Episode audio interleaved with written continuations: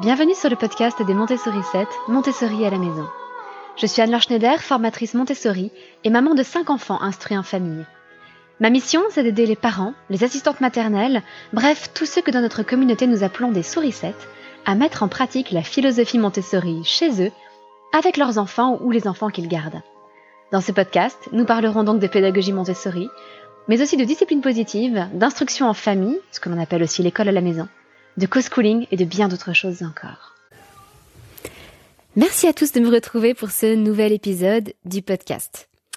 Comme vous le savez, si vous avez des questions sur la pédagogie Montessori, vous pouvez me laisser un petit message en me posant vos questions et un peu plus tard, lorsque mon planning le permet, eh bien, j'y réponds dans un épisode du podcast. Et c'est ce qu'a fait Angélique il y a quelque temps. Elle m'a laissé ce petit message sur le répondeur du podcast. Je vous laisse l'écouter. Bonjour Anne-Laure, je me permets encore de vous poser une question. Euh, dans la pédagogie Montessori, euh, les enfants apprennent à lire en cursive et ils découvrent après la, le script, l'écriture script. Est-ce que vous pourriez en quelques mots rapides euh, nous, nous expliquer le pourquoi de la lecture d'abord en cursive? Est-ce qu'il y a des, des fondements scientifique, euh, neurologique euh, à, à, ce choix. Voilà, j'imagine que vous l'abordez dans votre formation langage écrit, mais voilà, si vous avez quelques mots pour nous l'expliquer, je serai preneuse. Merci beaucoup et un grand merci pour vos podcasts et toutes les réponses que vous nous apportez. Petite précision avant de rentrer dans le vif du sujet, parce que Angélique semble très au clair là-dessus, mais ça n'est peut-être pas votre cas. Qu'est-ce que l'on entend par police script? Qu'est-ce que l'on entend par police cursive? Même si dans script, vous entendez écrit, en réalité, la police script, c'est la police d'ordinateur, les lettres d'imprimerie, euh, les majuscules bâtons. Tout ça, cela appartient à la police script. Et la police cursive, c'est la police que la plupart d'entre nous utilisons lorsque nous écrivons à la main. Certains écrivent avec des lettres script ça arrive, mais la police d'écriture la plus fréquente est ce qu'on appelle l'écriture cursive, où les lettres sont toutes attachées entre elles, et le mot cursive vient du fait que la main court sur le cahier, sur la feuille. Les lettres sont toutes attachées entre elles de façon fluide. Et la police script pour les ordinateurs, ou à l'époque les, les imprimeries, euh, n'avait pour but que d'imiter la police cursive, de façon à ce que ça reste euh, facile à composer sur une, euh, enfin, sur les premières, sur les premières, les premières modes d'impression comme comme l'imprimerie de Gutenberg. Alors ça tombe bien, car c'est un sujet que j'avais envie d'aborder depuis longtemps. Car oui, on associe souvent livre Montessori et police cursive, au point qu'on s'imagine parfois que c'est totalement interchangeable, qu'un livre Montessori est forcément en cursive et qu'un livre en cursive est forcément Montessori. Les choses sont évidemment un petit peu plus complexes que ça. Et non, ce n'est pas un caprice de Maria Montessori. Euh, ça n'est pas une lubie des éducateurs montessoriens. Et il y a effectivement de véritables raisons derrière l'utilisation de la police cursive comme on le fait dans la pédagogie Montessori. Euh, avec cependant des limites que je poserai. Donc ce que je voudrais aujourd'hui, c'est partager tout d'abord avec vous les grandes raisons scientifiques, les arguments euh, qui ont été euh, maintenant démontrés par la recherche, qui poussent à encourager la lecture en cursive au démarrage, et pourquoi on fonctionne comme ça dans la pédagogie Montessori. Et puis dans un deuxième temps, je partagerai avec vous mes meilleures recommandations de livres écrits en cursive, car je sais que c'est quelque chose de compliqué. Je me rappellerai toujours euh, le jour où je suis allée dans une librairie, une merveilleuse librairie pour enfants, c'était à Aix-en-Provence, et où j'ai demandé à la libraire ce qu'elle pouvait me conseiller comme livre écrit en cursive. Et là, je l'ai sentie totalement désemparée. Car évidemment, elle n'avait jamais trié ses livres suivant ce critère-là. Elle pouvait me proposer des livres euh, sur des thèmes spécifiques, elle pouvait me proposer des livres euh, avec des héros particuliers, mais elle n'avait aucune idée, en fait, si euh, tel ou tel livre était écrit en script ou en cursif. Donc à chaque fois, il fallait ouvrir les livres pour euh, pour discerner si c'était écrit en script ou en cursif. Donc je vais vous simplifier les choses. Vous n'aurez pas besoin de feuilleter les livres. Et je vais partager avec vous donc mes meilleures recommandations avec en particulier un gros coup de cœur qui n'est pas très connu puisque ce sont des livres en auto-édition mais qui sont de remarquable qualité. Alors quelles sont ces fameuses raisons pour lesquelles on encourage dans la pédagogie Montessori les enfants à lire des textes tout d'abord en cursive? La première grande raison, c'est que dans l'apprentissage, suivant la progression Montessori, on commence l'écriture avant la lecture. Alors quand je dis écriture, je ne parle pas forcément du geste graphique, c'est-à-dire que euh, les enfants ne vont pas forcément apprendre à écrire avec un crayon sur du papier avant de savoir lire. En revanche, on va encourager chez eux, et cela correspond euh, aux observations sur leur développement qu'avait faite Maria Montessori, on va encourager tout d'abord chez eux l'expression, l'écriture, la production d'écrits, comme on aime le dire dans l'éducation nationale, plutôt que la consommation, c'est-à-dire la lecture. Alors même si l'enfant ne maîtrise pas encore le geste graphique, il va pouvoir justement écrire des choses et s'exprimer par écrit grâce aux alphabets mobiles, le grand alphabet mobile en particulier, qui est celui par lequel les enfants vont commencer. Donc ils vont prendre des lettres qui peuvent être en bois. Alors à la maison, souvent je recommande simplement qu'on les fasse en, papier épais plastifié. Ça revient beaucoup moins cher. Euh, l'enfant va donc prendre ces différentes lettres physiques et il va composer grâce à ces lettres différents mots. Vous comprenez bien le sens qu'il y a derrière. Là, là, on parle plus de la philosophie Montessori. On encourage l'expression plutôt que la consommation. Et on valorise l'expression de l'enfant. Car oui, l'enfant a des choses à nous dire, des choses qui ont une valeur. Donc tout cela, on va le mettre en évidence pour l'enfant et on va l'encourager à faire cela. Parce que très facilement, on se concentre surtout lorsqu'on est passionné d'éducation, on se concentre sur ce que l'on peut faire rentrer dans le cerveau de l'enfant, sur ce qu'il peut absorber, sur ce qu'il peut tirer de l'extérieur.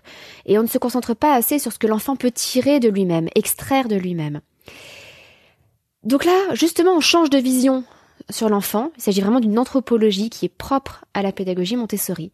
L'enfant est une personne et l'enfant a des choses de valeur à exprimer. Alors, si on commence par enseigner, enfin par enseigner, par aider à développer l'écriture chez l'enfant plutôt que la lecture, que va-t-il se passer? Eh bien l'enfant va écrire des choses avec cet alphabet mobile et derrière il va se relire. Donc les premières choses qu'il va être amené à lire, ce seront ses propres productions qui seront donc écrites en cursive. Parce qu'il y a d'autres raisons derrière au fait de favoriser l'écriture en cursive plutôt qu'en script. Mais ça mériterait d'être le sujet d'un autre podcast, donc un jour, certainement, je ferai un podcast là-dessus, mais c'est un sujet légèrement différent. Donc à partir du moment où l'enfant a appris à écrire en cursive, les premières choses qu'il va relire sont des choses écrites en cursive. Par ailleurs, nous allons, nous, parents, éducateurs, guides, écrire des choses spécifiquement pour l'enfant. Et ces choses-là, elles vont être écrites en cursive. Donc là aussi, les premières choses que l'enfant va lire seront écrites en cursive. D'autres avantages au niveau de la lecture de la police cursive, c'est qu'en cursive, il n'y a pas de confusion possible entre les lettres en miroir. En particulier, enfin en particulier, spécifiquement ces quatre lettres de l'alphabet, le B et le D, qui sont en miroir, et le P et le Q, qui sont également en miroir. Euh, cela fait partie des différentes formes de dyslexie que euh, d'inverser certaines lettres, d'écrire un, D au lieu d'un B. La dyslexie peut prendre différentes formes. Et donc, le fait de lire et d'écrire aussi, mais de lire en script risque de renforcer ce type de dyslexie, ou ce type de caractéristique de dyslexie, ou de créer ce que j'appellerais une fausse dyslexie. C'est-à-dire que parfois les enfants ne sont pas vraiment dyslexiques, mais il présente des caractéristiques qui inquiètent les enseignants ou inquiètent les parents parce qu'elles se rapprochent beaucoup d'une vraie dyslexie. Alors on maîtrise encore mal les caractéristiques de la dyslexie, est-ce qu'il y aurait des choses innées dans le cerveau? En tout cas, le cerveau est modifié lorsqu'on est dyslexique. Euh, et hum, j'allais dire, peu importe, qu'il s'agisse d'une dyslexie ou pas, qu'on place cette étiquette ou pas, dans tous les cas, ce problème des lettres en miroir est une difficulté supplémentaire que l'on va rajouter à l'enfant avec la lecture en script, alors qu'elle ne sera absolument pas présente dans l'écriture en cursive. Parce que le B et le D en cursive n'ont rien à voir. On ne risque pas de les confondre, même si euh, l'enfant euh, inverse les lettres en miroir. Le B en miroir n'a rien à voir avec le D. Idem pour le P et le Q. Donc la cursive permet à l'enfant de ne pas faire ces confusions-là et ça lui simplifie les choses. Plus tard, lorsque son cerveau se sera adapté et aura dépassé ce stade où il voit en miroir, la lecture script ne posera plus aucun problème et il pourra toujours rattacher dans sa tête la lettre B script à sa version en cursive. Et à ce moment-là, la, distinction sera évidente. Donc ça, passer, au moins passer par la lecture en cursive, permet d'éviter toutes ces confusions entre le B et le D, le P et le Q.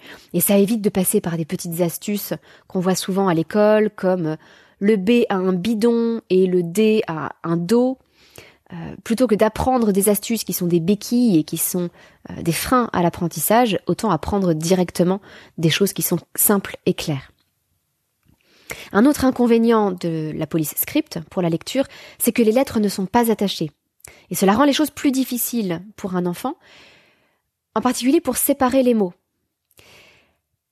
Car entre chaque lettre, il y a un espace et entre les mots, il y a simplement un espace un petit peu plus grand.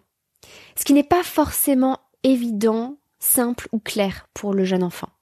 Alors que dans la police cursive, c'est très simple, si les lettres sont attachées, elles forment un mot, s'il y a un espace, eh bien on passe à un nouveau mot. Donc là aussi, euh, le, fait qu'il y ait un espace entre les différentes lettres va venir renforcer une, autre caractéristique de certaines formes de dyslexie, euh, qui est que certains enfants intervertissent des lettres dans le mot lorsqu'ils lisent et également lorsqu'ils écrivent. Euh, dans la dyslexie, on parle, on parle de problèmes de lecture. Puisque les lettres ne sont pas attachées, le cerveau peut plus facilement les intervertir. Lorsqu'elles sont attachées, il y a littéralement un fil directeur, le fil d'écriture, qui permet de suivre les lettres dans l'ordre. Donc les interversions de lettres sont moins fréquentes avec de la lecture en cursive. Et puis, deux objections que, que l'on fait souvent.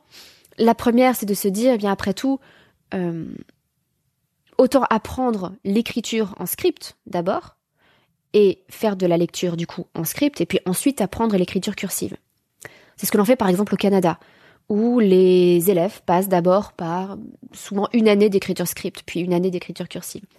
C'est aussi ce que nous faisons en France, où nous avons adopté une police un petit peu bâtarde, puisque l'écriture officielle de l'éducation nationale consiste à utiliser des majuscules d'imprimerie, donc des majuscules script, et des minuscules cursives, donc des minuscules comme on les écrit à la main. Bon, je le regrette, c'est un autre débat, mais on peut se poser cette question. Après tout, ne faudrait-il pas apprendre d'abord à écrire en script pour pouvoir lire en script, puisque nous sommes dans une culture essentiellement de l'écrit, de l'écrit imprimé, et les enfants vont être davantage confrontés, et sont davantage confrontés au quotidien, à de l'écriture script. Alors pourquoi pas? L'argument se défend. Mais justement, je vous parler de, je vous parler du, Canada.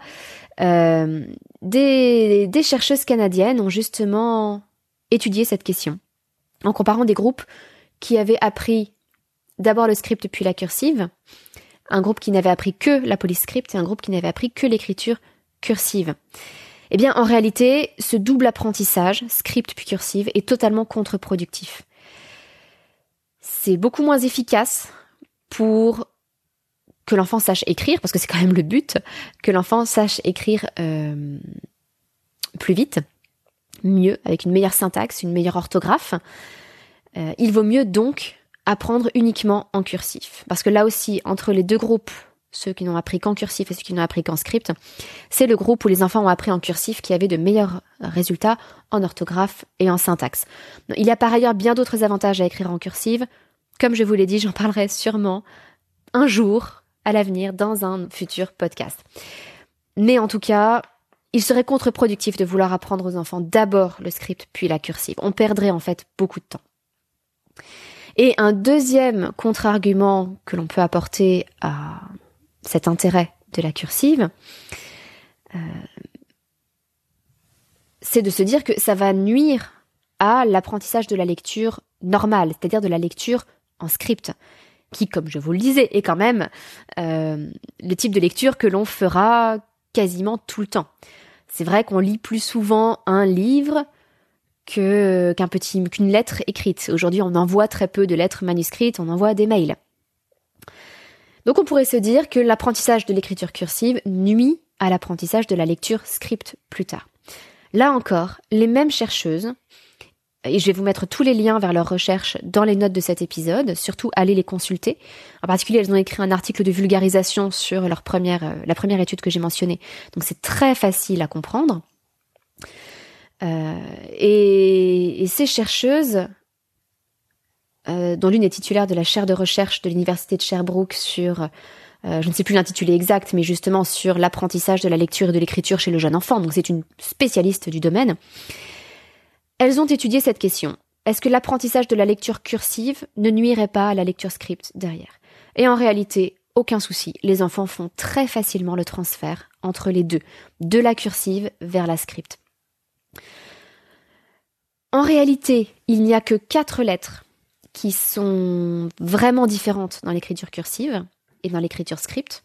Le Z, le R, le S et le B. Donc au final, on n'a que ces quatre lettres réellement à apprendre. Le reste se devine très bien, c'est-à-dire que lorsque vous voyez la, lettre, la lettre Q, par exemple, en cursive ou en script, c'est quasiment la même chose. À partir du moment où vous avez déjà vu la lettre en cursive, comme le A, la version script vous paraît relativement évidente. Donc ça n'est absolument pas compliqué de passer d'une écriture cursive à une lecture en script. Le processus montessorien, c'est donc de travailler l'écriture en cursive, la lecture en cursive, et ensuite la lecture en script. Et on ne passe jamais par l'écriture en script. Le processus le plus fréquent dans l'éducation nationale, c'est de commencer par de l'écriture en script, en particulier les majuscules, entamer ensuite, et dans le, dans le monde, hein, aux États-Unis, au Canada, on commence souvent par ça, puis on aborde potentiellement, il y a des pays qui l'ont même supprimé, l'apprentissage de l'écriture cursive, et c'est bien dommage, puis on aborde euh, la lecture script. Et parfois, des enfants ne sont plus capables de lire des choses écrites en cursive. Ce qui est quand même une compétence que l'on a besoin de développer. Parce que si vous faites une liste de courses et que vous la faites euh, lire à votre enfant, ou à votre enfant devenu adulte, si on veut s'échanger des messages, se laisser un petit mot sur un post-it, euh, si on veut quand même écrire une lettre manuscrite à quelqu'un, c'est une compétence qu'il ne faudrait pas totalement perdre. Et autant il est facile de passer de la lecture cursive à la lecture script, c'est ce qu'ont montré ces euh, trois chercheuses canadiennes, autant, euh, enfin ce sont deux chercheuses je crois qui ont travaillé sur cette deuxième étude et trois sur la première, autant il va être plus difficile de passer de la lecture script à la lecture cursive. Donc tous les contre-arguments tombent et nous restons avec les trois arguments que je vous ai mentionnés au départ qui ont été prouvés scientifiquement. Enfin, le premier n'est pas un argument scientifique, c'est un argument anthropologique sur la vision de l'enfant si l'on développe d'abord l'écriture avant la lecture, avec l'idée que l'expression de l'enfant est aussi importante que ce qu'il va pouvoir retirer de ce que d'autres ont écrit pour lui, à ce moment-là, il est important qu'il puisse se relire, ou alors écrire ce que nous, nous écrivons spécifiquement pour lui et non pas un contenu général, préformaté, et qui ne lui est pas individuellement destiné. Car un livre, ça n'est pas personnellement destiné à tel enfant c'est destiné à une multitude d'enfants. Donc ça n'a pas le même côté euh, personnel. Et dans la pédagogie Montessori, on cherche vraiment à donner le goût de l'écriture et de la lecture, à valoriser tout cela. Et cela passe par euh, des interconnexions, par euh, des, relations dans lesquelles l'affectif joue un rôle. C'est-à-dire que je vais lire un message que ma maman a écrit pour moi. Je vais écrire un message à ma maîtresse, etc., etc. Le deuxième argument, euh, donc le premier argument, c'était que l'enfant puisse se relire et puisse lire ce qu'on a écrit spécifiquement pour lui. Le deuxième argument, c'est que la cursive évite les confusions de lettres en miroir, comme le B, D, P et Q. Et le troisième argument, c'est que lorsque les lettres ne sont pas attachées, en lecture, il y a un risque d'interversion des lettres et une difficulté à séparer les mots entre eux. Et donc ces trois, euh, ces, trois, ces trois choses, ces trois arguments nous montrent que passer par une lecture script, ça peut développer chez l'enfant une dyslexie ou des caractéristiques assez proches d'une vraie dyslexie. Et que du coup cela risque de le décourager. Alors, je ne veux pas pour autant euh, jeter l'anathème sur tous les livres écrits en script. Euh, et je ferai d'ailleurs à la fin de cet épisode un tout petit avertissement sur euh, la confusion que l'on fait souvent entre livre Montessori, livre en cursive. Et non, dans la pédagogie Montessori, on ne reste pas sur des livres en cursive ad vitam aeternam. Mais en tout cas, on va commencer plutôt par ça. Alors maintenant que je vous ai expliqué en, détail pourquoi euh, commencer par des livres en cursive, où trouver ces livres en cursive? Qu'y a-t-il sur le marché comme bons livres en cursive? Alors avant tout, euh, deux séries de livres que je ne vous recommande pas vraiment. Euh, si vous pouvez les éviter, tant mieux. Vous avez la série de livres Juliette. Ils sont écrits en cursive. Malheureusement, alors certains seront très bien, d'autres euh, seront franchement gênants, avec euh, des parents qui donnent des fessées et la petite fille qui du coup donne des fessées à sa poupée. Donc des choses qui sont en contradiction avec l'esprit Montessori, si c'est ce que vous recherchez. Et puis, euh, on voit euh, cette petite fille, Juliette, qui joue à la dinette, qui, euh, qui fait des choses qui ne sont pas typiques d'un environnement montessorien. C'est-à-dire qu'un dans un environnement montessorien, un enfant va généralement réellement cuisiner et non pas jouer à la dinette. Alors je ne dis pas que ça n'arrive jamais, mais euh, disons que ça n'est pas, ces livres ne sont pas écrits dans un esprit montessorien. Ils sont simplement en cursive. Et puis vous avez la collection des Apolline. Alors Apolline, c'est assez marrant parce que ce sont des livres qui existent depuis très longtemps, comme Juliette, ça existait déjà quand j'étais petite. Et Apolline, euh, les titres étaient écrits en script et l'intérieur était écrit en cursive. Il faut se méfier, parfois, ça arrive dans les livres, que la police d'écriture du titre ne corresponde pas du tout à la police d'écriture à l'intérieur. Donc il faut toujours les ouvrir pour vérifier le contenu. Et donc les Apollines, quand j'étais petite, le titre était écrit en script et l'intérieur en cursive. Et clairement, les éditeurs se sont dit, il y a des gens qui créent des collections de livres en cursive, il y a une demande pour des livres Montessori. Mais on a déjà une collection écrite en cursive. Les petits livres, ça s'appelle euh, Les petites vies d'Apolline. Formidable. On va packager ça comme des livres Montessori. Et donc ils ont changé les titres pour les mettre en cursive, mais tout le contenu du livre est le même. Et ils ont rajouté les conseils d'une éducatrice Montessori qu'ils ont réussi à convaincre de participer à ce gros micmac. Euh, et donc maintenant, ça s'affiche comme étant la collection Apolline avec les conseils d'une éducatrice Montessori. Mais ils n'ont rien changé au contenu des livres.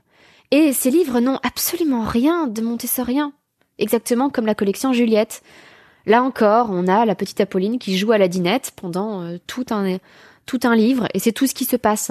Et ça n'a rien de euh, parlant pour un enfant qui vivrait dans une ambiance Montessori à la maison ou en école.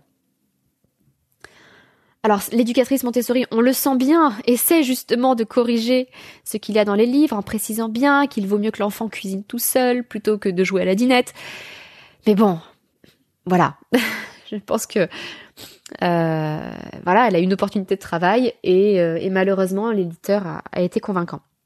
Donc ces deux collections, Juliette et Apolline, je ne vous les recommande pas. On a mieux, donc autant soutenir les éditeurs qui font du bon travail et les auteurs qui font du bon travail.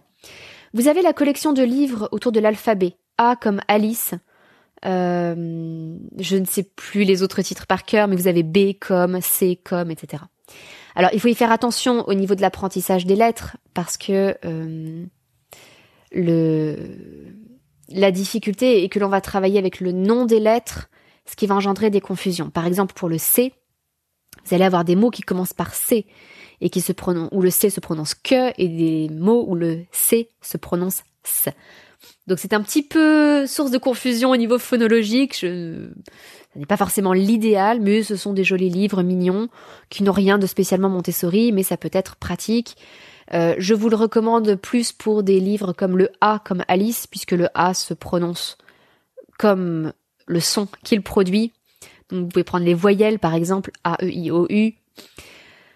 Euh, et puis éventuellement des lettres qui n'ont pas de difficulté, qui ne changent pas de prononciation, comme le R, même si le nom de la lettre est R et le son qu'il fait est R.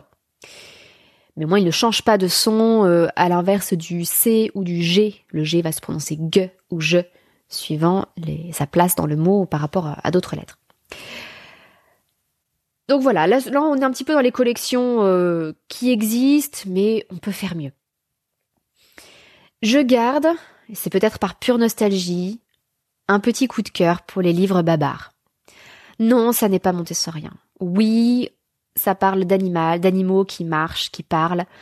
Euh, on a des éléphants qui sont habillés en costume, etc. Mais je trouve déjà le récit originel de Babar, je trouve que c'est une merveilleuse histoire initiatique. C'est un merveilleux chemin de vie, ce, ce, petit éléphant qui perd sa maman, qui va à la ville et qui apprend, se transforme, évolue et va partager toutes ses nouvelles connaissances avec les, les éléphants de, son peuple. Euh, je trouve que ce sont des histoires qui sont très attachantes, avec d'excellentes valeurs, de partage, d'amour, de pardon, et euh, de jolis dessins, un, très bel univers. Donc je n'ai pas hésité à les reprendre avec nos enfants, tout en précisant bien régulièrement, mais oh, est-ce que ça existe vraiment un éléphant qui est habillé en costume vert? Oh, est-ce que tu crois qu'un éléphant peut mettre des lunettes? Oh non, ce serait trop bizarre. Mais c'est une belle histoire. Oh, est-ce que tu crois qu'un éléphant ou un rhinocéros, ça peut parler? Non, bien sûr que non.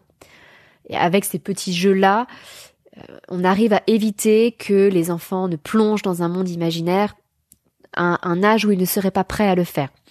Je vous renvoie là-dessus vers mon article sur les hum, l'imaginaire et l'imagination, dans lequel je vous parle justement des livres avec des animaux qui parlent, etc., que l'on évite dans la pédagogie Montessori avant 6 ans. Et venons-en aux livres plus compatibles, disons, avec l'esprit Montessori, donc par ordre croissant. Vous avez la collection Pépin et Balthazar. Alors Pépin et Balthazar, c'est l'histoire d'un petit garçon et de son doudou. Alors le doudou parle et marche, donc c'est la seule incursion dans l'imaginaire de cette collection. Mais à part cela, euh, c'est une collection écrite par Marie-Hélène Place, qui s'y connaît vraiment en pédagogie Montessori, qui écrit des livres que je trouve d'une très grande poésie, avec de très jolis dessins. Euh, ils ne plaisent pas forcément à tout le monde, justement par leur côté peut-être poétique, un peu... Euh, voilà, la poésie euh, plaît ou ne plaît pas. La fantaisie, donc pas l'imaginaire, mais la fantaisie plaît ou ne plaît pas. Et pour moi, c'est un réel coup de cœur. Et vous avez de nombreux livres dans cette collection Pépin et Balthazar. Vous avez des livres pour les bébés. vous avez des livres. vous avez un imagier de, de Balthazar, qui est très bien justement lorsque les enfants commencent à apprendre à lire, puisqu'il a tous les mots écrits en cursive, avec de magnifiques dessins et des choses de la vie quotidienne. Les animaux, les objets de la cuisine, euh, ce qu'il y a dans le jardin, etc., etc. Et puis vous avez des livres pour un petit peu plus grands, des livres sur le temps qui passe, sur les couleurs, euh, Pépin et Balthazar prépare Noël, etc. Donc ce sont de très très belles histoires, je trouve. Vous trouverez d'ailleurs les liens vers ces collections, alors, y compris vers les collections que je ne recommande pas, simplement pour que vous puissiez voir à quoi ça ressemble. Ça ne veut pas dire que je vous encourage à les acheter. Et vous trouverez tous ces liens dans les notes de l'épisode. Vous avez une autre collection que j'aime beaucoup aux éditions du Triomphe. C'est la collection C'est si doux. Ce sont des petits livres cartonnés, très résistants qui raconte les histoires euh, généralement d'un petit garçon, un petit blondinet qui s'appelle Paul. Et ce sont des choses très familières à l'enfant. Par exemple, vous avez le jour de mon anniversaire. Euh, vous avez euh, un livre sur les grands-parents, un livre sur les frères et sœurs, un livre sur les couleurs, etc., etc. Donc ce sont des choses qui parlent aux enfants, des petites histoires de leur vie de tous les jours. Il y a peu de texte, c'est écrit en cursif, c'est très joli, ça encourage de belles valeurs. Et là aussi, euh, il y a une, forme de, jolie poésie, on retrouve des moments attachants. Je trouve que c'est une merveilleuse collection pour les enfants. Euh, sans compter que c'est assez résistant, ce qui est un atout lorsque les enfants apprennent à lire tôt. Ça évite que les livres ne soient trop abîmés. Parmi les collections vraiment euh, officiellement montessoriennes, vous avez les livres autour de Liv et Amy, deux petites héroïnes. La collection s'appelle Mes petites histoires Montessori. Elles sont écrites par Eve Herman, qui est une lyonnaise euh, artiste dont les filles sont également euh, artistes et, très douées. Elle, ses filles s'appellent Liv et Amy. Et euh, donc elle a écrit ses livres à la base pour ses filles. Et en s'inspirant d'elles, les illustrations sont très jolies, les histoires sont ancrées dans la vie quotidienne, elles sont attendrissantes. C'est une très très jolie collection dans un magnifique esprit montessorien. Et voilà, je vous la recommande aussi chaudement. Enfin, une dernière recommandation pour les livres en cursive. Je vous l'avais dit en début d'épisode, c'est un coup de cœur pour moi et ça n'est pas forcément très connu parce que c'est une maison d'édition euh, qui fait de l'auto-édition en fait. Ce sont des livres écrits par Esther Ravida aux éditions Lille Avril, L-I-L-A-V-R-I-L, mais là encore les liens seront dans les notes de cet épisode. Et euh, elle propose des livres dont les dessins sont sublimes d'un très grand réalisme, ce qui est très important dans la pédagogie Montessori. Des histoires très belles qui font découvrir de belles choses aux enfants. Elle a par exemple une collection Enfants du monde qui parle d'enfants, donc de différents endroits du monde et de leur façon de vivre. Et alors plus que ces dessins d'enfants, j'avoue que j'aime beaucoup ces dessins d'animaux. Je trouve que c'est vraiment sa spécialité. Euh, ces dessins d'animaux sont incroyablement réalistes et en même temps très beau. Elle a écrit des livres comme euh, Un ourson sur un arbre, Une coccinelle sur un brin d'herbe, Chat sauvage, qui est très très beau, je regrette qu'il soit épuisé, les autres ne le sont pas. Et d'un côté, les dessins sont réalistes, donc l'enfant découvre des choses réelles, du monde réel, l'enfant apprend beaucoup de choses, il, euh, va découvrir justement les différents chats sauvages, leur, leur habitat, etc. Et puis, le tout est écrit en cursif, donc l'enfant peut lire en autonomie ce genre de livre. Et ils n'ont pas non plus trop de texte, ça reste abordable pour des lecteurs à peu près débutants.